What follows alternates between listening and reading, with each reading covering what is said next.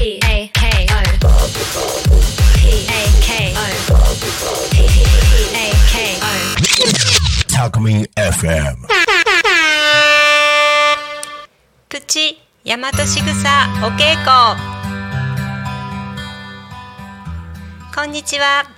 大和しぐさ育み伝承者ようこりんですこの番組では私が学んでいる大和しぐさについてご紹介いたします。大和しぐさのお話をお伝えしていきます。大和しぐさとは日本人が何気なくしている行動や仕草のことです。お辞儀をするとか靴を揃える片手を添えるそういったことの中には大和の知恵日本人の知恵がいっぱいあります。すべてのもの人にはそれぞれ素晴らしい才能役割使命があり大和仕草の意味を知って行動すると実は自分の素晴らしい可能性の花を咲かせることができます。ぜひ興味を持っていただけたら嬉しいです。はい、えー本日はと先日開催されました大和しぐさお稽古のお話を少しさせていただきます。9月17日日曜日、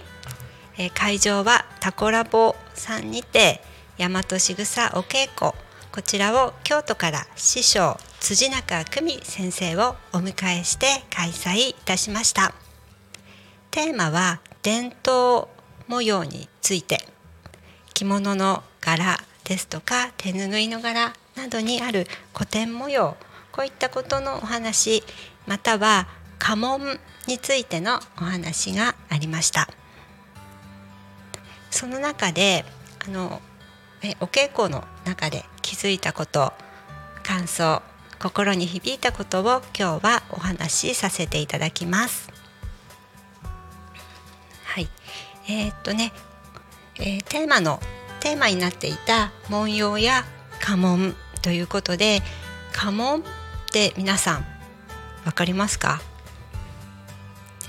えーとね、代々こうお家に伝わっている先祖先祖代々の家紋があるのご存知ですか？と私のねお家は丸に鷹の葉こう羽が2枚こうクロスしているね家紋なんですけれどもまた実家の方は抱きみょうがみょうががこう2個ね並んでいる家紋です。とこういった家紋をねそれぞれお家に伝わっている家紋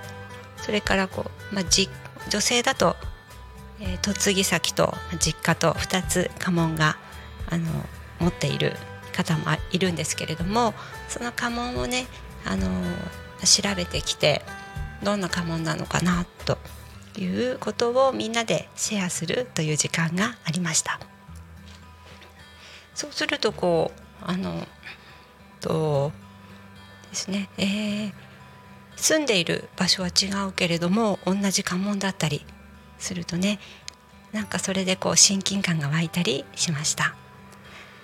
家紋っていうのはこうその一族が先祖代々引き継いできたもの。でねその家の思いやつながりがねあります。出身や家系や家柄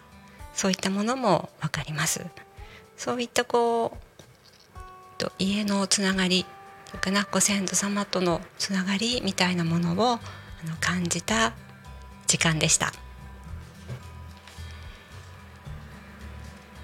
ではいでえーとね、その他にちょっと気づいたことがあるのでそれを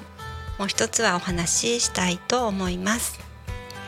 今回タコ町開催ということでと準備をしました。こちらはあの発行部ですね大和しぐさを学んでいるこの近くに住む4人組。と私ととしぴょんみえりんはるるん4人が主催となってセミナーの準備をいたしました。会場の準備やですね送迎とかまたえっ、と散策とかね皆さんにこうどんな風に来てもらったらいいかとかどんな風に頼んで楽しんでもらえたらいいかなっていうのをあの企画して準備をしてきました。今回参加者は10名で先生入れて11名ですね。で千葉県内の方は5名その他は県外からと、まあ、京都奈良東京横浜茨城などねあのたくさんのところから来てくださいました。そんな方にこの多古町の魅力魅力を知っていただきたい楽しんでもらいたい。でどんな風にお迎えしようかなって準備をしていきました。やはりね多古町に来たら美味しいお米タコ米を食べてもらいたいとか朝食は泉屋さんでぶどうパン食べてもらいたいとかまたね田んぼの景色を楽しんでもらいたい。とかね栗山川でこうゆったりとねした時間も過ごしてもらいたい。っていうことで、まあ、そういう観光っていうのかな。と散策もね、え、メニュー3日間の中のメニューに入れていました。そんな中でえっ、ー、とね皆さんがあ来てくれた方がすごく感動してくれたものがありますそれは夜の花火でした。ねえー、ね、あの食事の後に夕食の後に花火やろう線香花火やってみようっていうことで、ね、用意をしたんですけれども田舎ってお庭で花火するの普通ですよねだけどね東京とか、ね、都会の方は花火するところがないんですって。ですよね。ねお庭でねこう、まあ、バケツにお水用意してと旅館の、ね、脇でやらせてもらったんですけれどもねちょっと広いところでこうみんなで花火をするっていう経験すごくねそれが喜んでもらいました。また見上げるとね星空が綺麗ででちょっと田んぼの方ですね。えっと、松形屋さんに宿泊したんですけれどもあの道の駅の方にね向かって田んぼのあぜ道を歩いていったら星空が見えてそれがねすごく喜んでもらいました。こんなに広い空が見れるなんて星が見えるなんて素敵ってそういう経験多古町に住んでいるとなんか普通だなって思ってしまうんだけどね、うん、田舎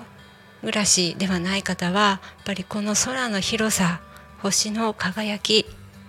また虫の声こういったものが素晴らしいことなんだなっていうのをしみじみあの皆さんをお迎えすることで気づくことができました。大和しぐさは型を学んでいます。靴を揃えるとか